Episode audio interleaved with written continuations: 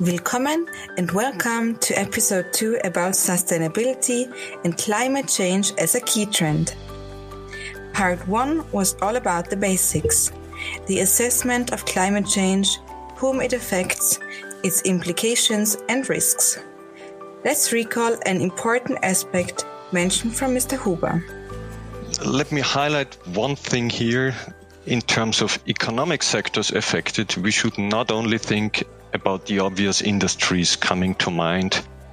So, all sectors are concerned, and the EU plays a major role by aiming to set up and integrate sustainability regulations. This drive is based on a two sided perspective.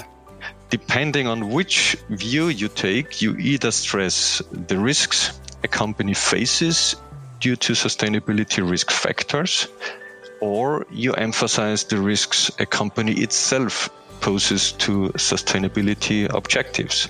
With these refreshed memories, the base for more specific information is provided.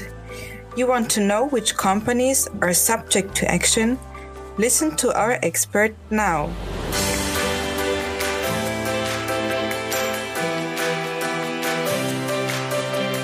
Welcome again to part 2 in this context, the Commission presented its proposal for a Corporate Sustainability Reporting Directive, CSRD, which aims to revise and strengthen the existing rule. In April 2021, who would this proposal affect and what would it change? Well, this new proposal extends the EU sustainability reporting requirements to all large companies and all listed companies. It also proposes to include an assurance requirement for non-financial information by companies. And EFRAG is currently working on harmonized standards to increase comparability of the disclosures. This proposal is currently being negotiated by the EU legislators and is planned to apply from reporting year 2023. In effect, this will likely require close to 50,000 companies to disclose information related to sustainability aspects. Okay, this is all about larger companies. What about the smaller companies not legally obliged to provide such disclosures? It is important important to be aware that even smaller companies may be asked to produce a report. For example, if they are part of a supply chain of a larger company. As large companies sign up to net zero emissions targets, they may need to put pressure on their own suppliers to do the same. Furthermore, companies seeking a loan may be asked by the bank to provide relevant environmental information Therefore, while small and medium sized companies will generally not be subject to new legal reporting requirements, the Commission has also proposed developing simplified standards that non listed SMEs could voluntarily use. Great, that will be really helpful for SMEs. Let us again return to the financial impacts of climate related issue on organizations. In our opinion, they are not always clear. For many companies, identifying the potential impacts and ensuring the material issues are reflected in financial feelings may be challenging. Where do they get guidance for implementing these new requirements? Determining uh, the financial impact of climate related risks and opportunities generally involves an organization three steps. First, it's exposures. Second, it's planned responses. And third, the effectiveness of these responses. Based on that, the company can then consider financial impacts on its revenues, expenditures, assets, liabilities, and capital. And there are various sources companies can look at for guidance.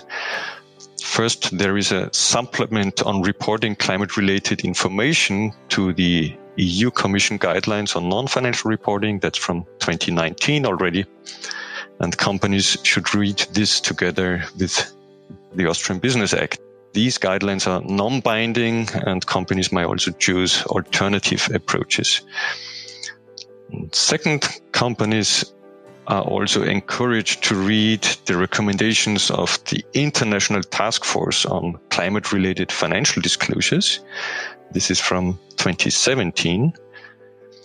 And there is also related guidance on how to implement these recommendations. You can find several stylized examples of material risks and opportunities and guidance on how to disclose them. And third, companies may also familiarize themselves with the so-called Global Reporting Initiative, GRI standards.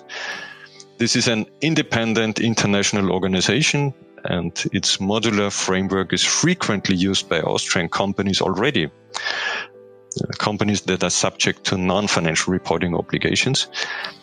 And the standards represent a kind of best practice for reporting publicly on a range of economic, environmental, and social impacts. So now what, what can companies do specifically? What is the road ahead? As most companies have important data gaps.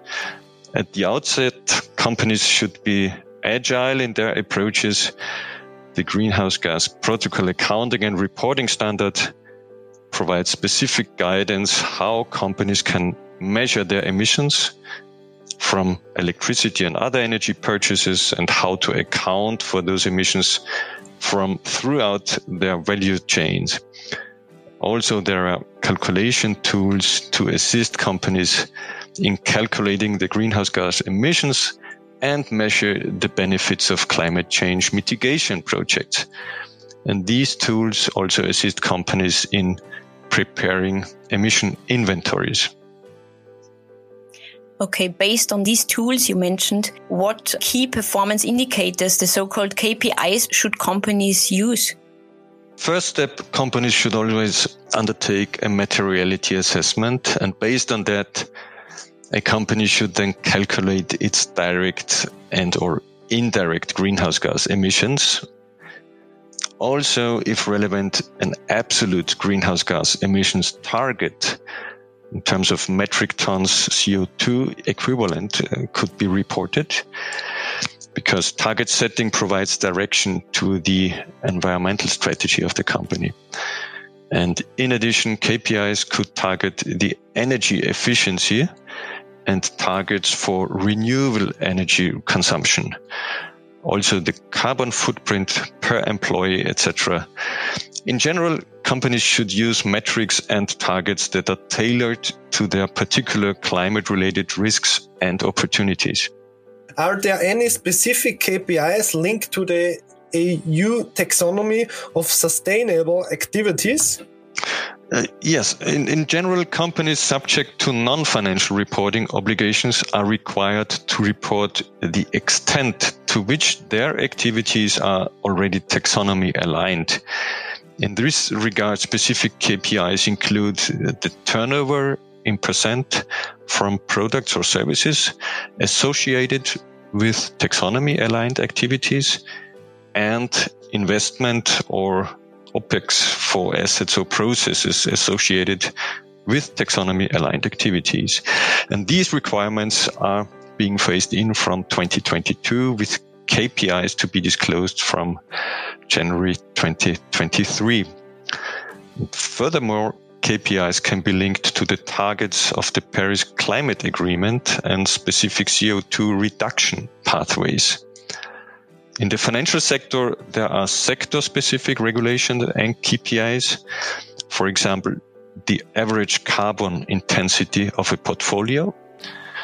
And under the so-called sustainable finance disclosure regulation, financial market participants are already required to disclose the extent to which their financial products are environmentally sustainable and address adverse sustainability impacts. And as already mentioned, companies not subject to the non-financial reporting directive, including small and medium-sized companies, may decide to voluntarily disclose their KPIs.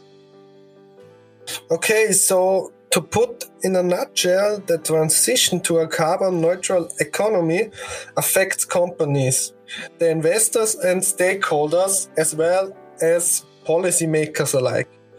The most important message might be to motivate people to examine the issue and to become active themselves. Exactly. That's that's the message we want to convey. Uh, yeah, plenty of good reasons to start now, and and and and the perfect is the biggest enemy of the best. Start now. That's what it's about. And as we see, your cocktail is finished, and so is our interview, which means that we can start with action right away. Thank you very much for enlightening us with your specific knowledge on sustainability issues for companies, Mr. Huber. It was great to have you as a guest in the Business Lounge Salzburg. Thank you for hosting this podcast. Uh, it was my pleasure. Another episode will be released in May. Stay tuned and keep listening on www.diebusinesslounge.at.